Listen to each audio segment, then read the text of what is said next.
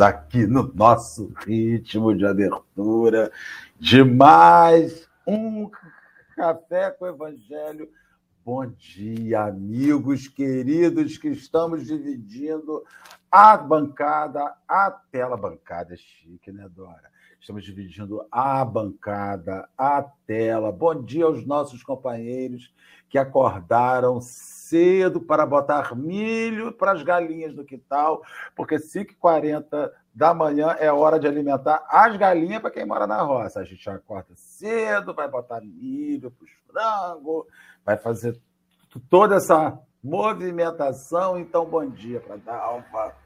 Bom dia para Patrícia, para Rosângela, bom dia para Maria Nobre, para Márcia Petronilha, para minha amiga Consuelo de Conceição de Macabu, que tem um doce de limão mais delicioso do estado do Rio de Janeiro. Bom dia para o Bruno, que está falando do suco, 4 graus, agradável temperatura agradável. Bom dia para Mira Portela. Bom dia para Geisa Reis, que dá serviço nas casas espíritas das Ostras para todo mundo. Para Vânia, enfim, bom dia para todos. Não, Eloá e Márcia Varejão, sócia do programa, com participações dos resultados, dos lucros espirituais que a, o programa aparece. Dora Marcontes, feliz com sua casa em obra, uma coisa que todo mundo sonha na vida é uma casa em obra, porque isso traz uma tranquilidade, traz uma paz, traz um exercício de pacificação interior, como poucas vezes se vê. Dora pacificada, bom dia, querida. Bom dia. A gente percebe que a mudança de fora às vezes assusta tanto, né? Faz tanta bagunça.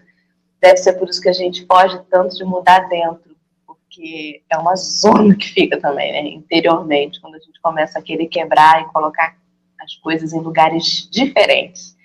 Arrumar as caixinhas dos sentimentos, essa obra interior urge. E eu achei muito interessante quando o StreamYard, essa plataforma que a gente usa para o café, ele passou a ser em português. E agora, toda vez que a gente clica em começar a transmissão, ele manda uma mensagem assim: Você está vivo. Não sei se você reparou, Marcelo, Matheus, mas ele fala assim: Você está vivo. E aí, como é sempre sete horas da manhã, né? Eu penso assim: Ai, todo o dia de ontem passou, hoje é um novo dia e eu estou viva. Vamos que vamos. Então, meu povo, bom dia. Sejam todos bem-vindos a esse café. Não importa a bagunça que está a sua vida, por fora ou por dentro a gente vai arrumar direitinho com Jesus, tudo vai se encaixar no seu lugar. Mateus Favra. Que nome chique, gente. Querido, que alegria estar com você nessa manhã. Por favor, apresente seus companheiros que não te conhecem, de onde você é, o que faz no movimento espírita. Seja bem-vindo. Bom dia, Dora. Bom dia, Marcelo. Bom dia, irmãos e irmãs que estão aí acompanhando a gente nessa manhã tão querida, né? Quero primeiro agradecer aí a Dorinha pelo convite, agradecer ao meu amigo Igor, Nunes também pela, pela indicação, pelo carinho, e a recepção carinhosa aí do Marcelo e de todo mundo que está aí assistindo a gente, né? Eu estou falando aqui de Olaria, Zona Norte do Rio de Janeiro, Sou um jovem espírita de 24 anos, quase 25. Em agosto faço aniversário. Ah, Sou espírita. Desse, desses, quase, desses quase 25, quase 20. É, sou espírita há quase 20 anos, né? Um, um frequentador apaixonado aí de Comerges. Para quem frequenta Comerges sabe como é bom. Tô com saudade já. É, sou trabalhador do Centro Espírita Luz e Caridade, que fica em Olaria, onde eu atuo na área de educação, né, tanto com a mocidade quanto também com o grupo da família. É, e para além do movimento espírita, também atuo com educação ambiental e educação popular. Né? E mais uma, mais uma formiguinha nessa construção desse novo mundo que todos nós queremos chegar, né? Onde todo mundo possa bem viver em harmonia com a natureza e com todo mundo. É um prazer estar aqui, gente. Bom dia. Que beleza. Então, antes de nós iniciarmos nossas obras, que está inserido no Evangelho por Emanuel, que são os comentários de Emanuel no Evangelho segundo São Mateus, nossas obras que foi publicado originalmente no, na revista O Reformador de 56. Eu estou enviando agora o link no chat para quem quiser pesquisar depois, né, para acessar a, a, Bíblia do Caminho, é, o, o, o, a mensagem original, vai achar aí. Nós vamos pedir a Doralice para fazer a nossa prece inicial. Doralice, faz a prece para a gente, que Mateus vai fazer. Vamos, vamos sim. Vamos, no início dessa manhã, então, mais uma vez, buscar a companhia dos nossos mentores, da espiritualidade que nos cerca, nos incentiva, nos inspira todos os dias. Nem sempre nós estamos vibrando na sintonia, mas sempre e sempre eles estão por perto para nos socorrer. Então, que nós, com muita gratidão, elevemos os nossos pensamentos a Jesus, que é o nosso modelo, o nosso guia, e apesar de parecer tão distante de nós na escala evolutiva, se faz tão perto, porque se faz dentro e nos une em pensamento, cada um de nós, em cada pedacinho desse planeta, né, que nesse momento está aqui unido nessa prece tão simples, nós fazemos uma corrente que a nossa energia possa ser usada nessa manhã como um medicamento espiritual para que a espiritualidade se utilize em prol de serviços que necessitam. Assim, vamos iniciar as nossas reflexões deste café na certeza de que nos farão um cadinho melhores nesse dia e nos comprometemos aqui a perseverar nesse caminho. Que assim seja, com a graça de Deus. Se Deus quiser, assim será. Antes de nós começarmos, pedir aos companheiros que estiverem nas suas redes sociais que compartilhem. Não porque a gente está tá querendo é, aumentar o Ibope. É porque a gente costuma dizer para as pessoas assim: se o negócio é legal para você, compartilha para o outro, compartilha para o teu amigo. Se ele não quiser, ele não entra. Se ele quiser, quem sabe você não está ajudando ele no momento de reflexão, com uma ideia que ele está, assim como nós, está precisando pensar, ponderar, reflexionar. Compartilha isso, convida seus amigos, compartilha no WhatsApp, chama a gente para estar com a gente. É, somos as ovelhas loucas e perdidas que vamos nos reunir. Querido, vamos lá. Aí você vê como você vai fazer. Se você vai ler por partes, se você vai ler o texto completo. Aqui normalmente a gente vai lendo e, e comentando. Você faz suas, suas considerações, depois a gente se mete, a gente gosta de se meter, se meter faz parte, tá bom? Então vamos lá, vamos começar com o Mateus. Nossas obras. Nossas obras, vamos lá então, gente. Ah, então, para situar, né, o Marcelo já apresentou aí o livro, mas é, esse trecho especificamente, Nossas Obras, o Emmanuel traz um trecho do Evangelho de São Mateus, né, que é ali do Sermão da Montanha, mais especificamente ali quando ele está falando, denunciando os falsos profetas, né, quando Jesus bota o dedo mesmo e aponta, é, e fala para a gente ter cuidado, né, para chamar a atenção mesmo. Então, vamos lá ao texto, né? É, Emmanuel fala: nossas obras. Nossas obras são os sinais que endereçamos ao mundo que nos cerca ou seja, ele já está falando aí, está nos chamando a atenção, que antes mesmo da gente falar, antes mesmo é, da gente pronunciar alguma coisa, o que vai chegar primeiro na pessoa, né, o que comunica primeiro, é a nossa conduta perante a vida. Certo, meus amigos? É, pelo que, que eu ando fazendo com essa oportunidade que Deus nos deu, que é a nossa vida, né, essa oportunidade bendita. Então, Emmanuel fala, né, nossas obras são os sinais que endereçamos ao mundo que nos cerca. Por elas, criamos, no círculo em que vivemos, pensamentos, palavras e ações que, por força da lei, reagem sobre nós, deprimindo-nos ou levantando-nos, iluminando-nos o coração ou obscurecendo-nos a mente, segundo o bem ou o mal em que se estruturam.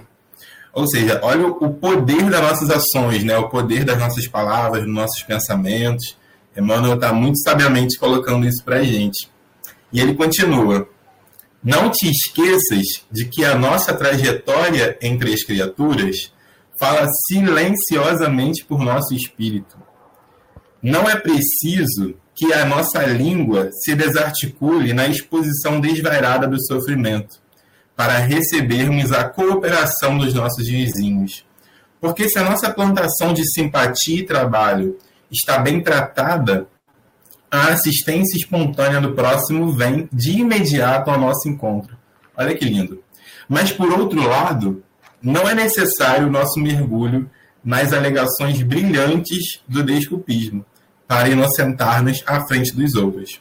Por quê, gente? Porque se as nossas obras não são recomendáveis, a própria vida na pessoa dos semelhantes delega transitório abandono, a fim de que, na consequência purgatorial de nossos próprios erros, venhamos curtir a aprovação amarga que nos restaurará o equilíbrio à maneira de remédio precioso e salutar.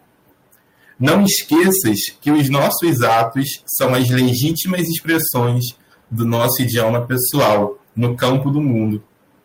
Faze o bem e a luz sorrirá com a tua alegria. Faze o mal e a dor chorará com as tuas lágrimas. Por fim, disse Jesus. Aí ele vai citar o Evangelho de São Mateus. Disse Jesus: Pelos frutos os conhecereis, e consoante os princípios que nos regem a luta, as nossas próprias obras falarão por nós, à frente da humanidade, decretando a nossa ascensão ou a nossa queda, nossa bem-aventurança ou nossa aflição. Então, como eu disse, uma clara referência aí às bem-aventuranças, né, ao Sermão da Montanha. E aí, meus amigos, já que a gente está falando. Lindo texto, né? Já que a gente está falando de obras, né? O título é Nossas Obras. Aí eu quero convidar vocês a pensar uma coisa que eu pensei aqui quando eu estava lendo e relendo esse texto, né?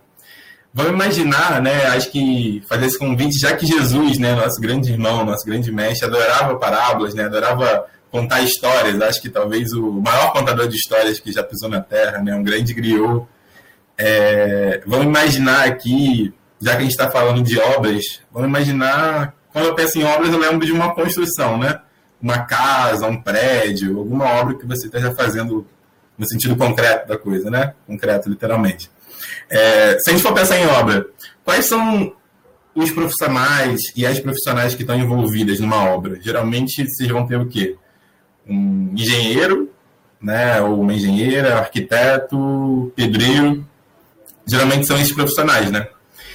E aí imagine que, que Dora precisa fazer uma obra. Dora, você precisa fazer uma obra na sua casa espírita, ou na sua casa. Já está. Aí vamos pensar que você quer fazer uma construção na obra tá? e precisa contratar um profissional, porque você sozinho não vai dar conta. Você precisa contratar um profissional da área, certo? Qual profissional que você vai escolher?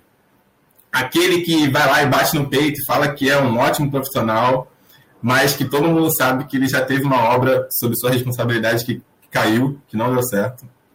Ou você vai, ou você vai preferir aquele profissional que nem se preocupa muito em divulgar o seu trabalho, porque todo mundo aí no seu bairro sabe que ele é um excelente profissional por conta das suas obras. Né? Qual que você vai escolher, Dora?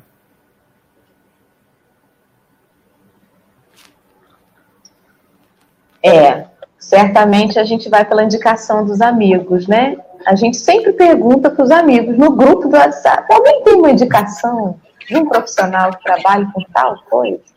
Não é verdade? Naturalmente a gente escolhe o segundo, né? Por quê? Porque é justamente a obra dele que está falando e não necessariamente ele que está falando por ele, né?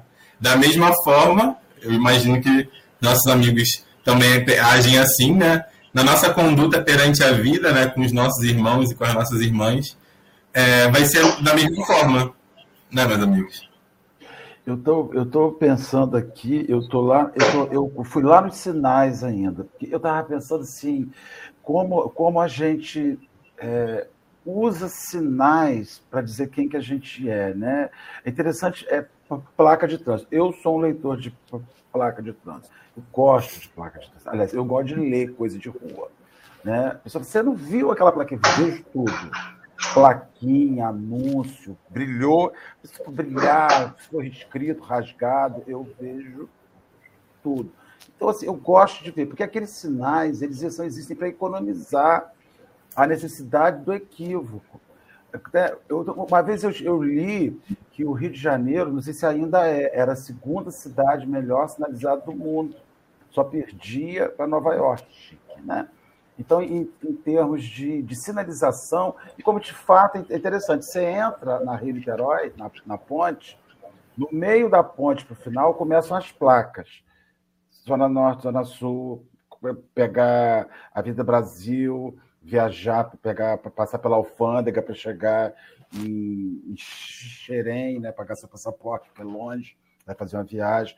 Então ali você já vê a distribuição e, e como isso evita o equívoco. Então, assim, eu fico pensando que quando você realiza algo bom, e aí vem aquilo que você estava dizendo, o Matheus, é aquele sinal que te ajuda. E aí você fica pensando. Tem uma música, eu acho que tem um show que ontem um grande artista fez 80 anos, foi o Ney Grosso. Então ele tem um show chamado Fique Alerta aos Sinais, se eu não me engano, né? a gente observar, tem até uma música, alerta aos sinais. O que, que, que a vida está te mostrando? E esses sinais que as obras das pessoas fazem, é uma pessoa que não constrói, não apresenta uma realização boa, não vai virar de uma noite para o dia um bom realizador. Isso em qualquer coisa, seja no trabalho da casa espírita, seja como síndico do seu edifício, seja como prefeito da sua cidade, seja como governador do seu estado, seja como presidente da sua república. A gente precisa ficar alerta. Que, que são os sinais de realização daquele indivíduo? E quando você vê que aqui, daqueles lugares não vem, ah, mas você tem que dar uma chance a ele. Não. Você tem que dar uma chance a ele de fazer alguma de começar. Né? não de já assumir atribuições para criar chances, porque aí é um ato bastante responsável. Então, as nossas obras vão fazendo que a gente evolua, né, no lugar de ocupação do mundo. Sabe? É interessante que a gente acredita assim, ah, fulano saiu, agora Olimpíada é interessante. Vou parar de falar que eu estou falando muito. Mas apareceu agora a fadinha. Ah, ela tem 13 anos ganhou medalha de prata, precoce. Não é, ela, ela anda de skate desde seis. Então ela está quanto, oito, não, está sete anos se preparando para aquilo. Ela está construindo essa obra dela há sete anos. Eu não ando porque eu sou gordo. Gordo não anda de skate, vai cair de cara no chão, vai se machucar todo. Não tem condição para isso. Eu só não ando porque eu já não tenho 13 anos mais. É não estava lá. Estava lá, estava lá na Olimpíada. Então isso me chama Mas, assim, atenção isso. Me per perdoe, perdão.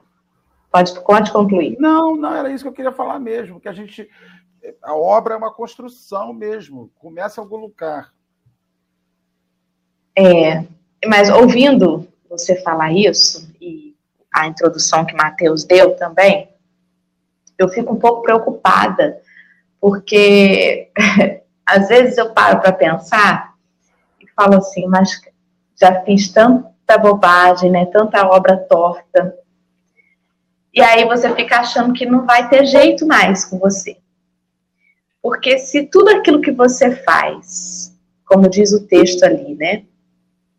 É, a nossa trajetória entre as criaturas fala silenciosamente por nosso espírito. Você se marca nas suas pegadas fora do caminho. Assim como a gente tem o costume de fazer isso com os outros, né? Eu imagino como que deve ter sido difícil para os companheiros da Casa do Caminho, por exemplo, que não quiseram receber Paulo a priori. compreensível. Quais eram as obras daquele homem antes de conhecer o Cristo? Ele era um perseguidor dos cristãos. Então era difícil. A gente, quando fala na transformação de Paulo, na porta de Damasco, as pessoas normalmente pensam que foi algo assim como virar uma chave, né? Mas o problema é que você está tão marcado pelas suas obras que mesmo no momento em que você decide caminhar diferente, as suas obras já falaram tanto por você que é complicado demais fazer essa mudança. Porque todo o passado meio que te cobra, te persegue. E persegue mesmo. Porque naquele caminho tortuoso, imagina a quantidade de irmãos, inclusive desencarnados, que passaram a cobrar dele. Eu conheço quem você é, está querendo mudar agora? Você acha que você vai convencer a quem? Então, isso vai dificultando a nossa modificação tão urgente. Como aqueles amigos que estavam acostumados a sair com a gente para as festas, e quando você diz que não quer mais frequentar aqueles lugares, eles começam a dizer: que é isso? Até ontem você estava ali com a gente, eu tenho foto, hein? Facebook me lembrou aqui, ó, dois anos atrás você aqui, ó. As lembranças do Facebook são esse passado perturbador para muitos companheiros que estão buscando a, me a, a melhora. A mudança não vai apagar o que a gente já foi. Mas é preciso que a gente encare todas essas obras, ainda as tortas, para fazer diferente, né? Quantos companheiros que na, numa única encarnação tiveram que fazer assim uma mudança de vida e que foram desacreditados. Inclusive, há um nome assim muito conhecido e tem um, uma parte no livro, se eu não me engano, são Cartas e Crônicas do Chico, pelo Humberto de Campos, em que ele narra uma vez que o espírito, né, que está narrando, encontrou Judas e conversou com ele. E Judas comentava que sempre na época ali, né, da, da situação da Páscoa, ele retornava ali e ficava relembrando tudo aquilo, né, o quanto tempo já tinha passado e as pessoas ainda tinham nele aquela imagem, né? Quantas outras encarnações ele teve depois? Ele já havia se. É, como é que eu posso dizer? Ele já havia quitado seus débitos com as leis divinas, mas até hoje o marco é aquela encarnação dele para a humanidade. E esse diálogo é muito interessante nesse livro e me faz pensar nisso nós precisamos urgentemente acordar para a mudança, mas entender que essa mudança de obra, ela não vai se dar fácil e não vai se dar simplesmente num virar de chaves. Ela vai exigir muito da gente. Porque do mesmo jeito que todo bem que a gente faz passa a ser nosso advogado em toda parte, todo passo em falso também vira um obsessor na nossa consciência, né? Falei tanto, Matheus, Marcelo até caiu, não aguentou.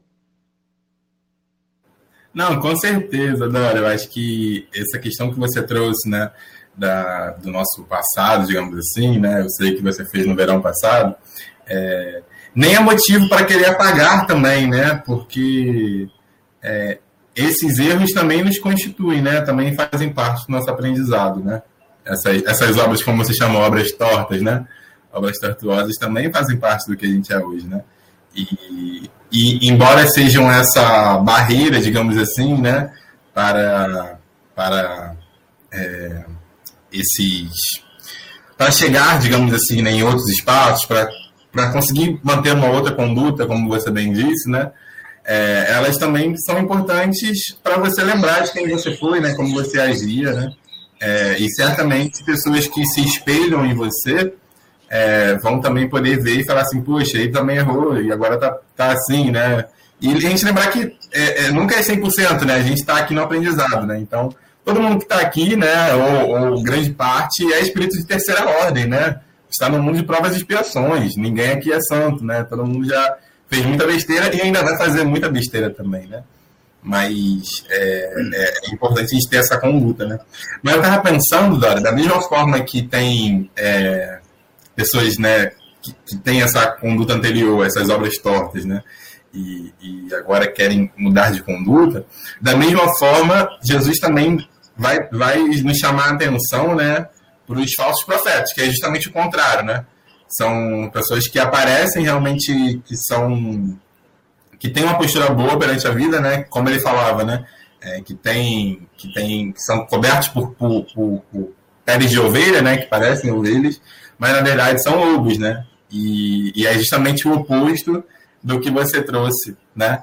E, aí, e aí ele fala, fala pra gente que essas pessoas a gente vai conhecer é, pelos frutos, né? Então, ele sempre chama atenção, né? Lá no, no Evangelho segundo o Espiritismo, no capítulo 21, tem essa, essa passagem desse mesmo, desse mesmo evangelho né, de São Mateus, e, e, ele, e, ele, lembra, né? Então, se alguém vos disser o Cristo está aqui ou está ali, né? Para a gente não acreditar de primeira, né? Para a gente poder primeiro olhar realmente, será que, será que é isso mesmo que está aparecendo, né? Porque existem falsos cristos e falsos profetas, né? E às vezes a gente acaba se seduzindo muito por, só pela aparência, né? Você acaba se seduzindo muito pela suposta obra, né? E não ver as obras anteriores também, né? E, e a gente tem que ter, também ter muito cuidado e saber né, quem são de fato, quem tá, quem tá ou não, não tá na obra do Cristo, digamos assim, né?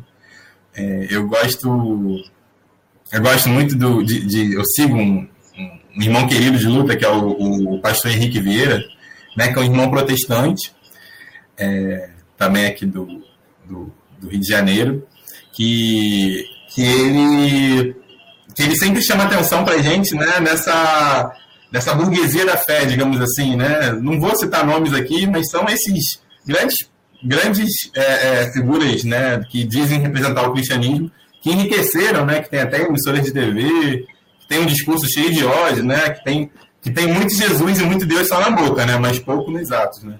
E e ele fala, o, o, Henrique Vieira, ele sempre fala, né, que, que essa burguesia da fé mataria Jesus de novo, né? Mesmo se dizendo em nome de Jesus, usaria Jesus, digamos assim, para matar Jesus, né? Então é para a gente ficar alerta, né? Também com os falsos profetas, né? Que pode ter uma fala bonita, pode ter Deus na boca, né? Mas deturpam completamente o evangelho, né? E, e, e as suas obras não, não são nada boas, né? É, o que, o que, eu, o que eu, eu observo aqui, também é uma coisa muito doida, é que a gente, quando fala em obras, nós esperamos que as pessoas façam obras iguais a Jesus fez. E não vão fazer. A gente não vai dar o que Jesus deu. A gente vai dar a nossa obra. E a nossa obra não é igual a do Cristo, porque eu não sou o Cristo.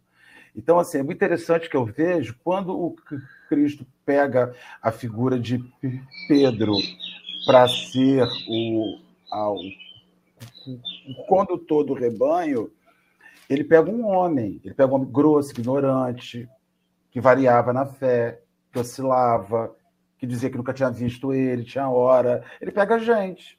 A gente que tem hora que fala, ih, nunca vi. Faz meio Zeca Pagodinho, nunca vi nem ouvi, eu só ouço falar.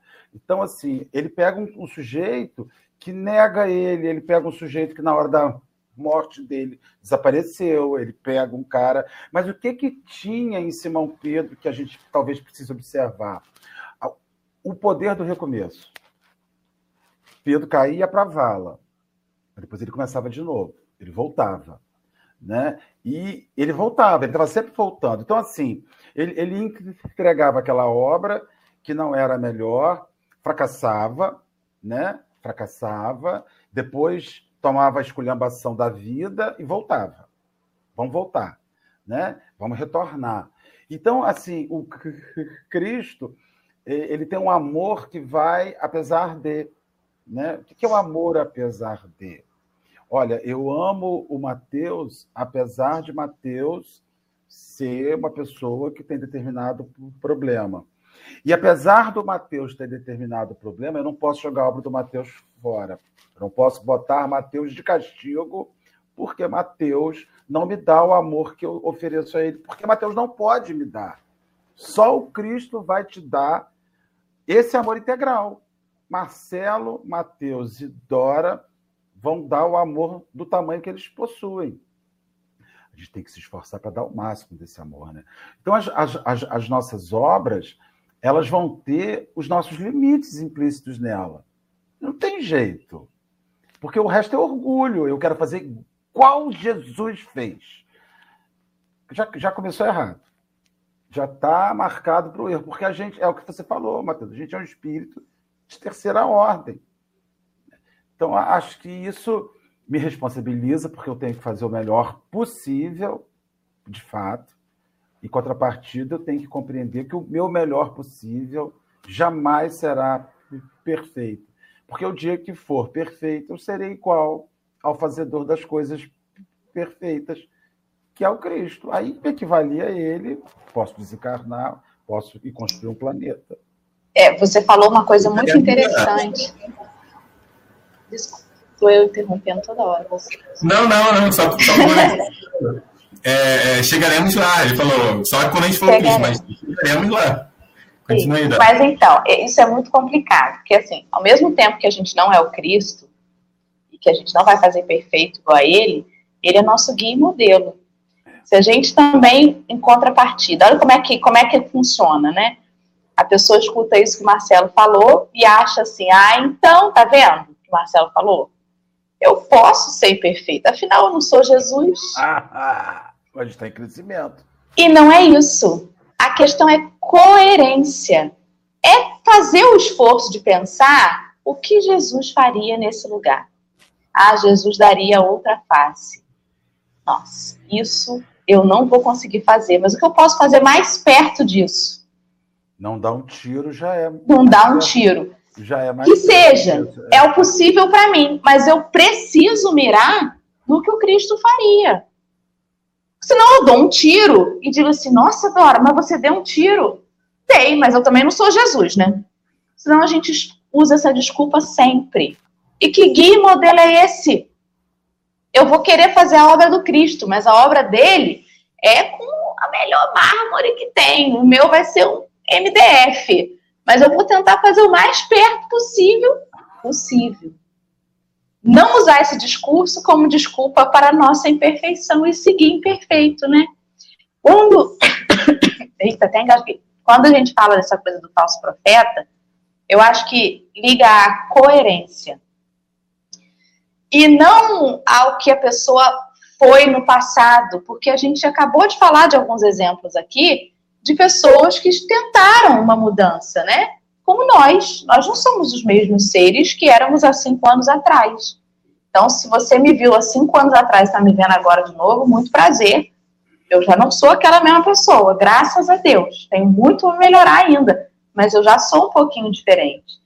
Então, é para a gente observar a coerência do momento, a coerência da fala, eu não posso falar de Jesus com um discurso de ódio, como o Mateus falou, né, agora há pouco, de um exemplo que o pastor Henrique Vieira narrou. Não dá para ser coerente em misturar o vício e a virtude numa única fala. Isso não é coerente.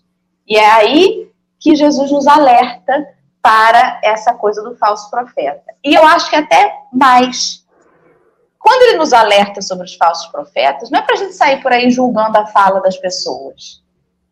É para a gente não cultuar outros seres humanos. Senão a gente bota o peso de tudo em cima de um outro indivíduo tão falível quanto nós mesmos. E aí eu largo a tarefa na casa espírita, porque o companheiro lá me decepcionou. E aí eu largo é, sei lá, uma turma de estudos, porque numa, num, num, grupo de estudos lá eu concordei com uma coisa, o outro discordou, não é aquele pensamento, não quero mais.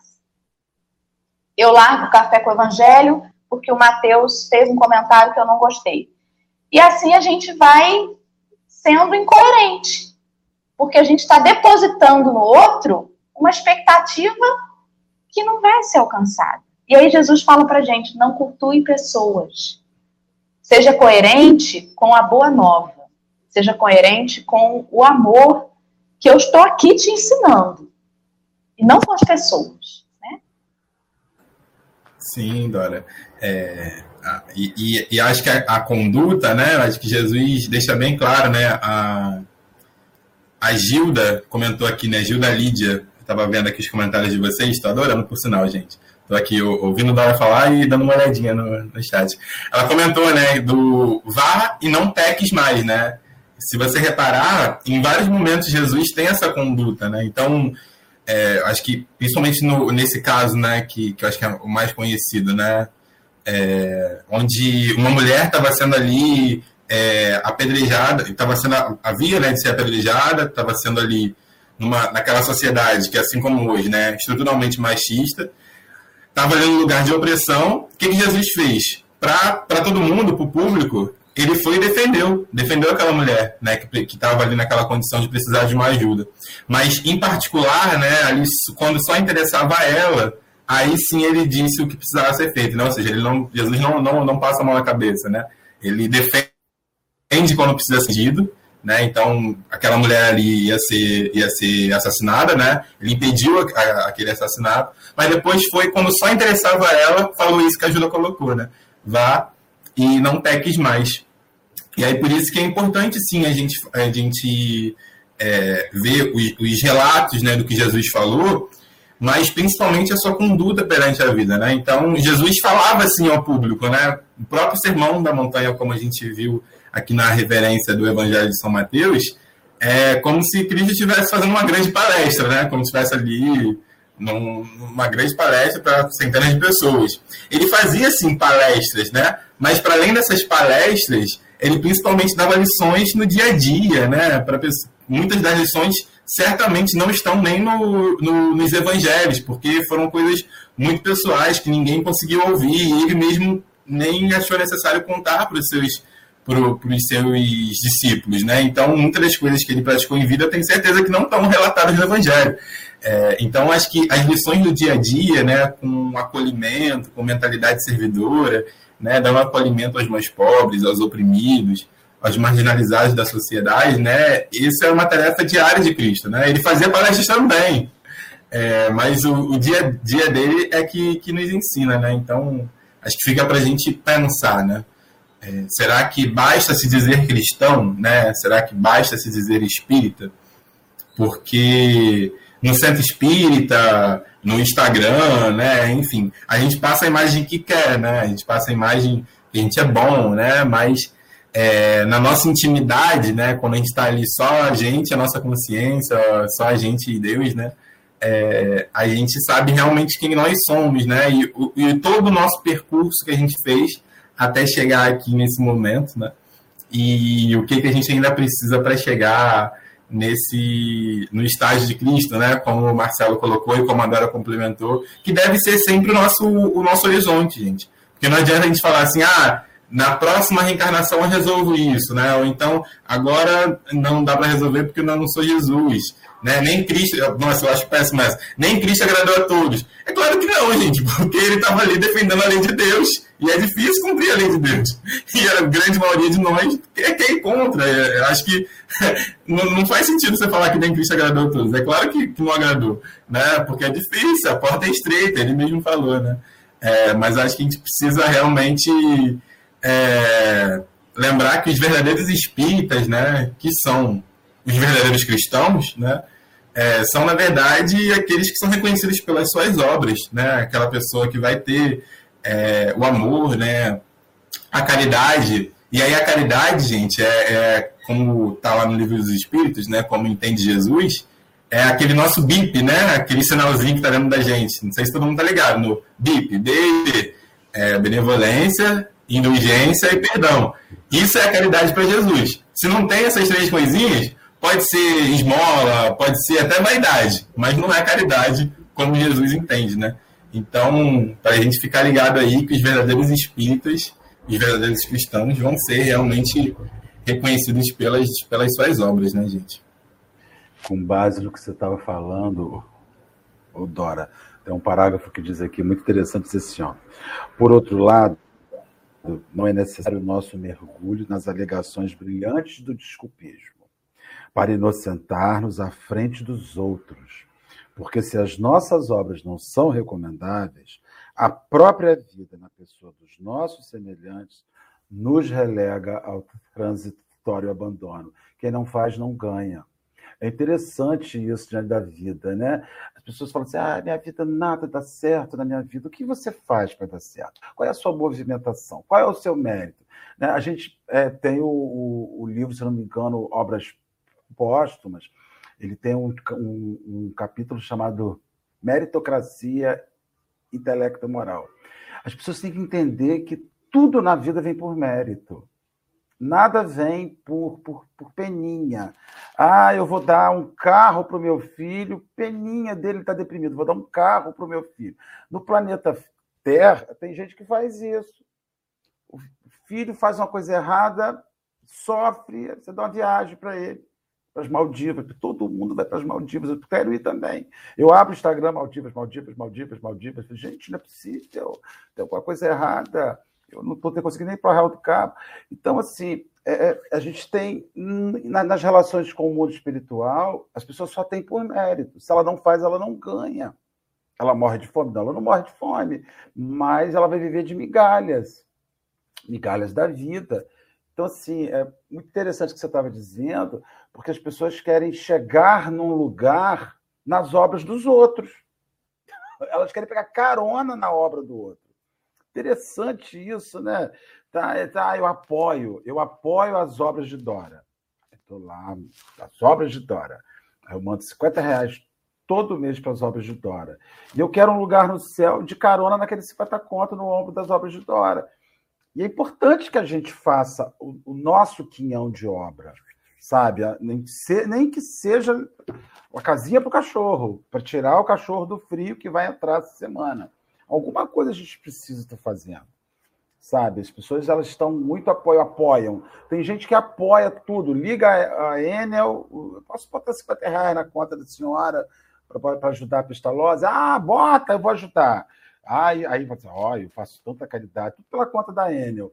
Sabe, conta da Enel, conta da Oi, conta. Ah, é, é, mas isso não movimenta a sua energia, isso movimenta seu dinheiro. Sua energia você não se movimenta naquilo.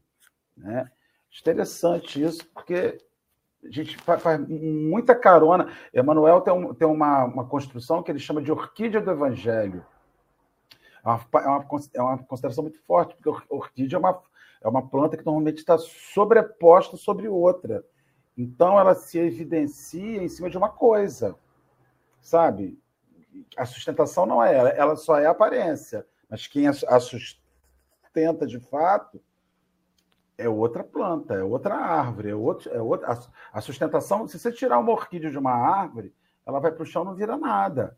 Ela vai subir. Ela precisa daquela árvore para ela aparecer. E tem muita gente que é orquídea do evangelho. Se você sabe que você, você falando isso, a orquídea é linda, né? E aí você olha e acha lindo, e aí você acha que é uma coisa porque a gente se, se, se impressiona muito com o que a gente vê. E você falando isso me lembrou demais uma pessoa é, muito querida que certa vez entrou num negócio que era uma furada.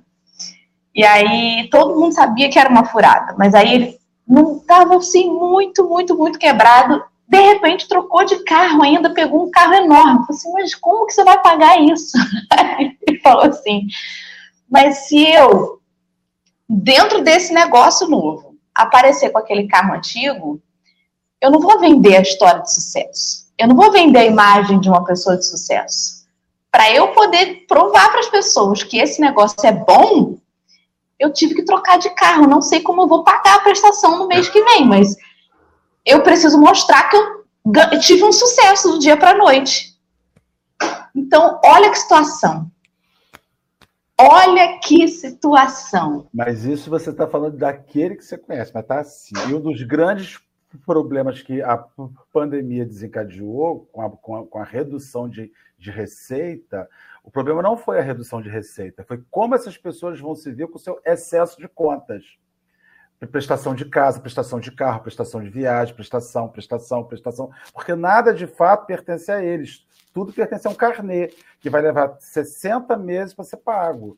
Então, assim, e esse a gente está vivendo muito ah, fulano é um sucesso, olha onde ele mora, olha o carro que tem, olha aquilo, olha aquilo. Aí quando você junta todos, é uma pilha de carne assim. Então, quem ficou com problema, que teve que fechar o seu comércio, fechar por, por, por três meses, surtou, porque ele, senão ele, ele não mantém aquela, aquele carro, aquela casa. Ele tem esse direito, tem todo esse direito. Só que ele quer aquilo tudo de uma vez. Ele quer se botar socialmente de uma vez. Não importa que isso leve 20 horas de trabalho por dia para se posicionar. E, são, e, e de obra, e no de final das contas você descobre que não tem obra nenhuma. Que tudo é aparência. É e, mas de... mesmo que você faça a obra, você falou agora há pouco assim, nada dá certo para mim. Em que sentido? Material? Porque quando ele fala ali, ele diz: faz o bem e a luz sorrirá com a tua alegria. Ele não disse: faz o bem e a sua conta brilhará com mais dólares. a gente sempre liga o sucesso, inclusive o sucesso do bem, com retorno material.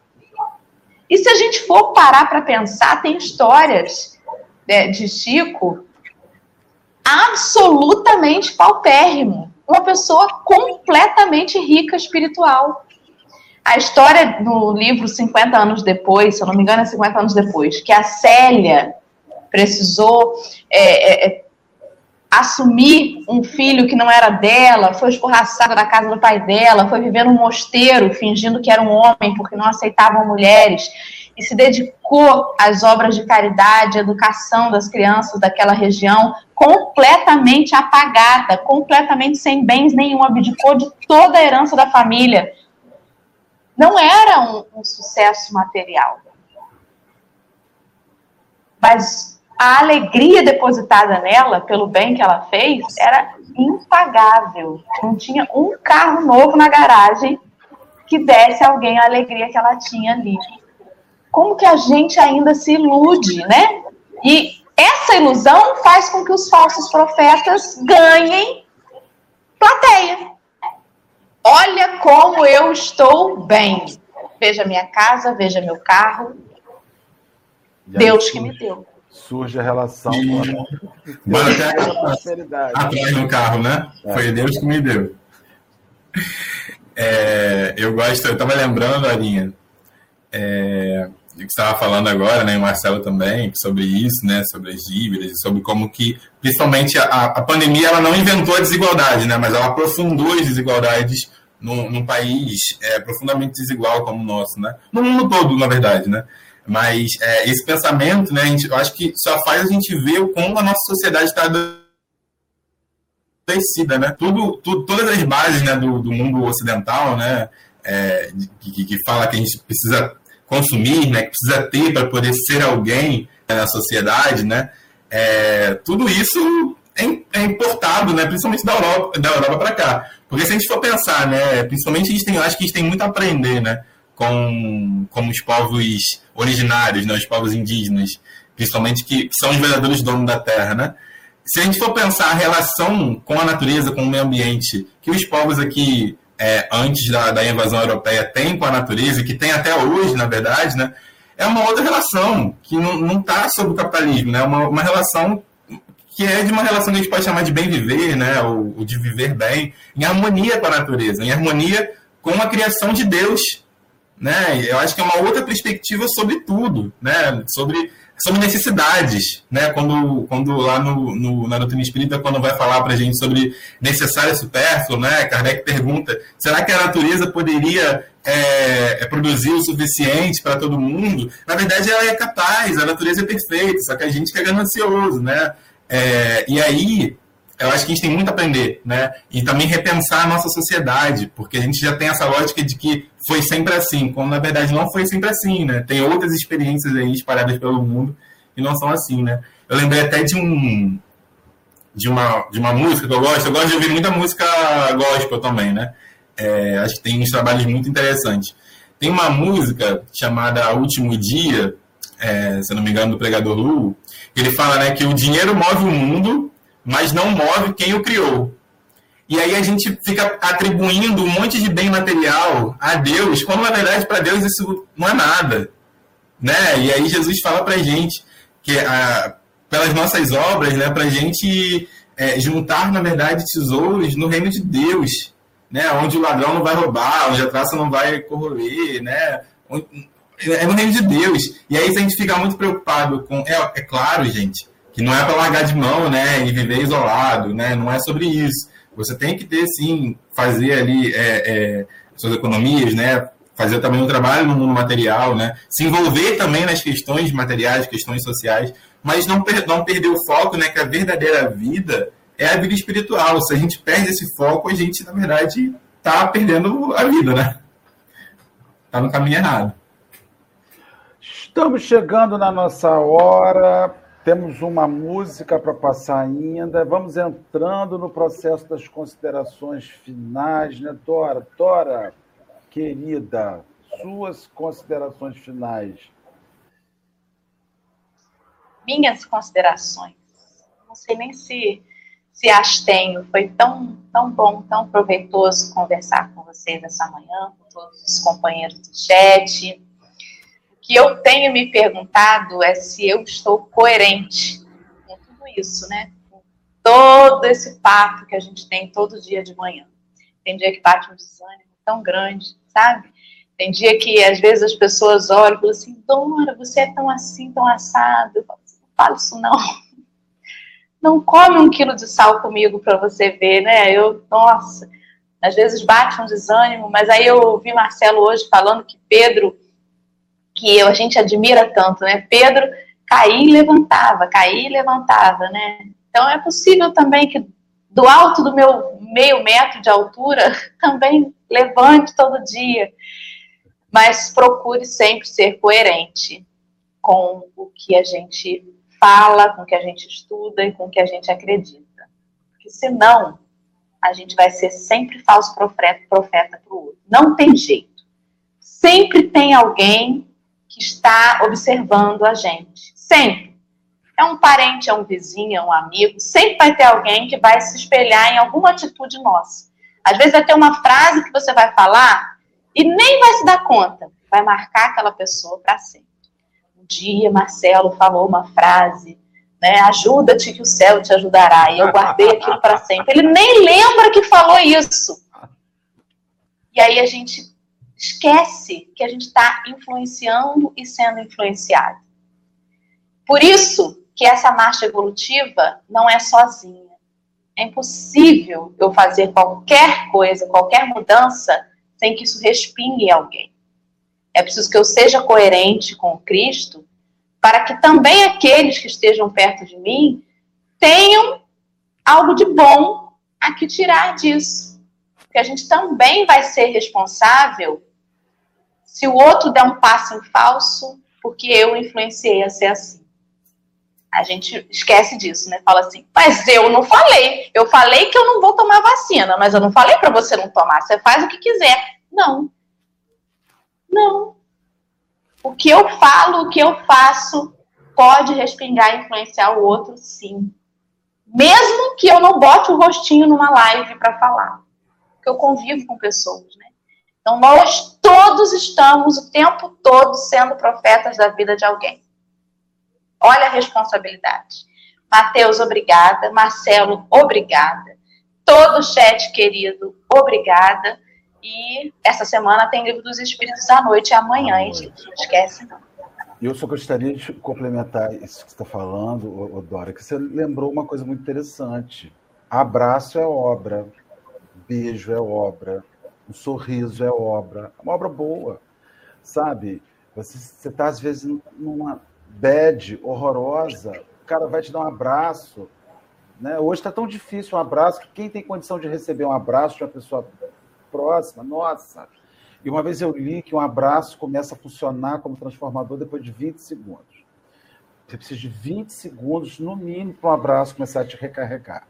Né? Então, assim, cara, é, isso é obra. Ser agradável, ser afável, isso é obra. É uma obra que começa em você, sabe? Então eu fico, eu fico vendo, às vezes, pessoas, ah, eu, Deus manda um aviso eu quero fazer aquele orfanato. Gente, começa dando bom dia. Porque quem não sabe dar um bom dia e ser gentil vai bater nas crianças quando fundar o orfanato. Ah, eu quero fazer um asilo. Ah, meu sonho é um asilo. começa estão gostando do seu pai, de sua mãe. Liga para sua mãe. Você liga para sua mãe todo dia pergunta como ela está. Não, não ligo, mas eu quero fundar um lar, não, um lar de idosos. Sacar? Não é mais assim, olha eu, antiquado. É um, a casa de acolhimento de criança e lar de idosos, orfanato. Isso, já, eu ia falar, que não se não, fala orfanato. É, então, porque eu sou uma pessoa antiga. É uma casa de acolhimento de criança e um lar de idosos, uma casa de acolhimento de idosos. Então você quer fundar isso tudo, mas não cuida das suas crianças, não sabe dar bom dia para quem vai à sua rua. Então, assim, começa por rir. Já é, já é uma obra tão bom quando a pessoa está sempre com um sorriso nos lábios. A pessoa fala assim: Nossa, Fulano me alegra só com, por ser alegre. Você já está mudando a vida da pessoa. Né? Gente, me corrija nas minhas antiqualidades, que eu sou a pessoa que. Tem hora que ainda me peguei e está falando lepra, outro dia eu falei, gente, leproso tem. Agora é mal de ranço, é porque ah, vai atualizando, né? A gente atualiza demais, e a gente que já está na meia idade tem hora que fala bobagem. Mas, Deus querido, suas considerações finais. Uma alegria ter te recebido aqui. E vou botar depois que você, na hora que você me disser, coloca a música, eu coloco. Ah, maravilha, gente. Não, muito bom, muito aprendizado aí com, com, com Dora, com Marcelo, com todo mundo que está aqui também comentando. Muito legal essa energia, né? Quando a gente estava falando antes de começar aqui, o Marcelo falou que vocês participam, que falam aberto. E aí eu falei assim, ah, que legal, né? Mas vendo aqui é, é, é outra coisa, né? Muito bom estar tá aqui. Já. É sinistro. É, sim. é, eu acho que é isso, né? A gente não, não dá para se enganar, porque a lei de Deus está aí, né? Sempre teve, né? é, as leis naturais, né, que são imutáveis, que são justas, que nem Deus, né? E, e eu acho que a, a, regra é muito simples, né? Se, muito simples de entender, né? Mas não de fazer necessariamente, né? Mas se a gente segue, né? É, as nossas obras vão ser boas, né? E a gente vai se aproximar de Deus. Se a gente se afasta, as nossas obras não vão ser tão boas assim, né? Porque a gente vai estar se afastando de Deus. E eu acho que cabe a gente sempre estar pensando, né? O que, que a gente está fazendo para a transformação da sociedade, né? O que, que é a nossa casa espírita, o que, que a gente está fazendo no nosso local de trabalho, no nosso local de estudo, enfim, o que, que a gente está fazendo na sociedade, né? Será que alguém, não vou achar agora porque já passou muito, né? Mas tinham falado aqui, né? Que perguntaram se a pessoa acolheria Jesus de noite, né? E eu acho que a gente sempre tem que ficar pensando nisso, né? Será que quando Jesus tem, tem fome, né, a gente está dando de comer Jesus, né? Qual será que é a nossa obra que a gente está fazendo para Jesus? Será que quando ele está é, quando ele é estrangeiro, né, que chamam Jesus de, de, ilegal, né, como se houvesse algum ser humano ilegal, né? Será que a gente está hospedando, está acolhendo Jesus na nossa casa? Será que quando ele está jogado lá na prisão, né, amontoado? Será que quando Jesus é um jovem negro que está amontoado na prisão, a gente está indo visitar Jesus, né? Está indo é, acolhê-lo, ou está contribuindo para criminalizar Jesus, né? Eu acho que essa pergunta que a Geisa colocou, obrigado. Eu acho que a gente fica pensando nessas coisas, né? E a gente pensar para qual sentido está a nossa obra, né? Eu vou só fazer um merchanzinho que eu ia fazer no início, mas acabei esquecendo. Mas, como eu falei para vocês, é, faço parte do Centro Espírita Luz e Caridade de Olaria e no dia 7, no outro sábado, a gente vai fazer uma live beneficente que é o que Deus espera de nós. Eu vou depois colocar aqui o, o endereço do Instagram para vocês acompanharem a minha casa. Vou colocar o meu também, se vocês quiserem continuar esse papo lá no Instagram também, vou ter o maior prazer de trocar essa ideia com, com vocês. Tá bom, gente? Então, gratidão aí. Muito obrigado pelo acolhimento, Marcelo e Dorinha. Então, vamos lá. Vamos colocar agora a música de fechamento da amiga do, do Matheus.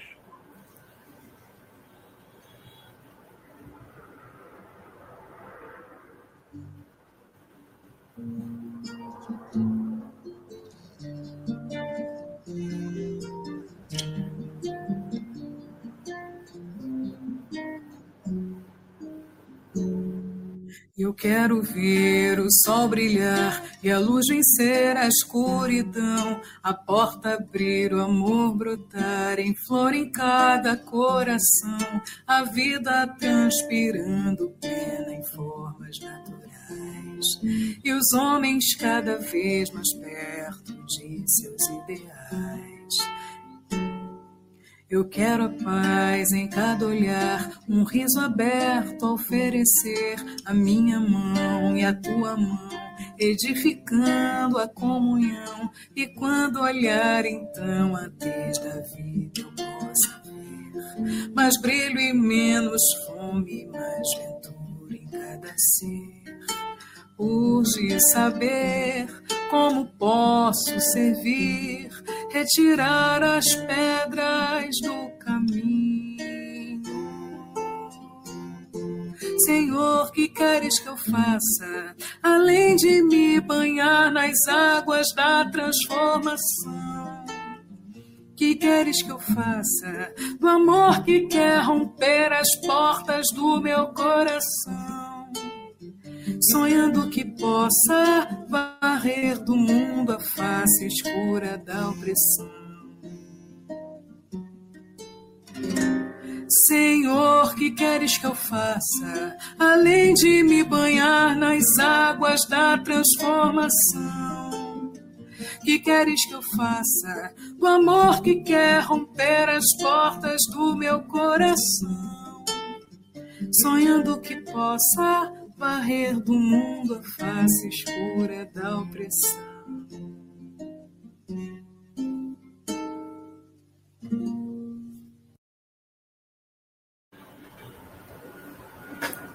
É, o que a gente acabou de ver foi a canção Senhor, que queres que eu faça, né? Que é uma canção linda, já muito conhecida no movimento espírita, pelo menos aqui da minha região, que é do Eduardo Barreto e na voz da querida Rosália Romão, que é uma pessoa incrível, um ser maravilhoso, assim, que emana muita luz, uma, uma pessoa que tem a, a alegria de poder chamar de amiga. Também sigam também a Rosália Romão. Então, nessa, nessa narrativa né, de urge saber como posso servir, eu convido a todo mundo a se conectar com nosso Mestre Jesus, nosso irmão, nosso irmão mais velho, e perguntar para ele, né? Que queres que eu faça, Senhor? Como que eu posso servir na tua obra? Como que eu posso ser útil na grande obra da, da regeneração? Regeneração que não será somente da humanidade, mas também deverá ser regeneração dos nossos biomas, regeneração das nossas cidades, das nossas florestas, do nosso campo, para que a gente possa ter uma vida em abundância, como Cristo nos prometeu. Que a gente possa lembrar que nunca estamos sozinhos, mesmo que a obra pareça difícil, nós sempre temos o nosso anjo da guarda conosco. E que Deus não é injusto com a gente que ele só dá para a gente o que a gente suporta e o que a gente precisa. Que a gente possa ter sempre inspiração do nosso irmão Jesus, dos nossos bons espíritos, para continuar nossas obras, que a gente nunca desista das nossas obras e que a gente também apoie as obras das nossas irmãs e dos nossos irmãos. Que essas boas emanações, que esses bons fluidos que estão aqui sendo produzidos possam invadir todos os lares de todas as pessoas aqui presentes, possam curar os feridos, possa dar tranquilidade àquelas famílias que estão desamparadas, que estão oprimidas, que estão sem perspectiva ou que perderam algum, algum ente querido, que ninguém nunca pense que está sozinho, que todo mundo se lembre que, acima de tudo, nós temos Deus e que nós podemos fazer tudo o que Jesus fez e até mais, como ele mesmo nos ensinou. Muito obrigado, querido irmão. Muito obrigado a todo mundo que está aqui com a gente. Muito obrigado, espiritualidade amiga. Que tenhamos uma ótima quarta-feira, que tenhamos uma ótima semana, que tenhamos uma ótima vida. Amém. Meus amigos, foi ótimo e assim a gente encerra mais um, um Café com o Evangelho. Lembrando aos nossos companheiros que amanhã nós temos jornada dupla, temos o Café com o Evangelho, sete horas da manhã, com o estudo de Emanuel, e temos o Café com o Evangelho, estudo do Livro dos Espíritos, às 21h30, no mesmo canal. Então, amanhã tem mais. Fiquem com Deus, gente. Um abraço para todo mundo. Matheus, obrigado, Dora. Beijo, até amanhã.